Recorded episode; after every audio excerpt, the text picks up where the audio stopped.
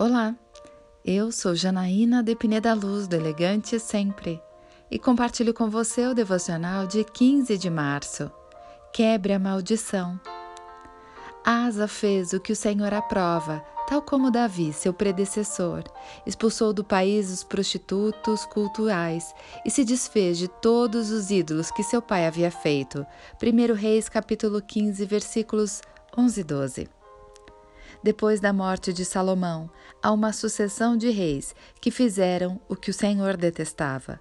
Porém, em meio a essa triste descendência, o rei Asa se destaca.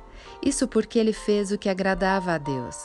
Por causa disso, ele foi um rei próspero, conquistador e que venceu grandes batalhas. No fim de sua vida, foi enterrado na cidade de Davi, seu predecessor. Asa tinha tudo para repetir os mesmos erros dos reis que o antecederam, mas ao invés disso, ele seguiu um caminho abençoado. Por sua fé e obediência a Deus, a maldição foi quebrada.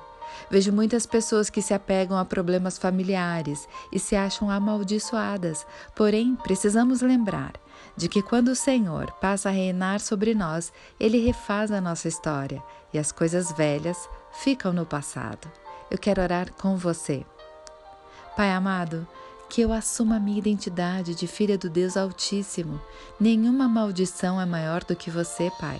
Por isso, todos os erros que vêm se repetindo de geração em geração em minha família acabam agora, em mim, no poder que há no nome de Jesus, pois sou nova criatura em Cristo e tudo que era amaldiçoado está derrotado. É isso que eu lhe peço, em nome de Jesus.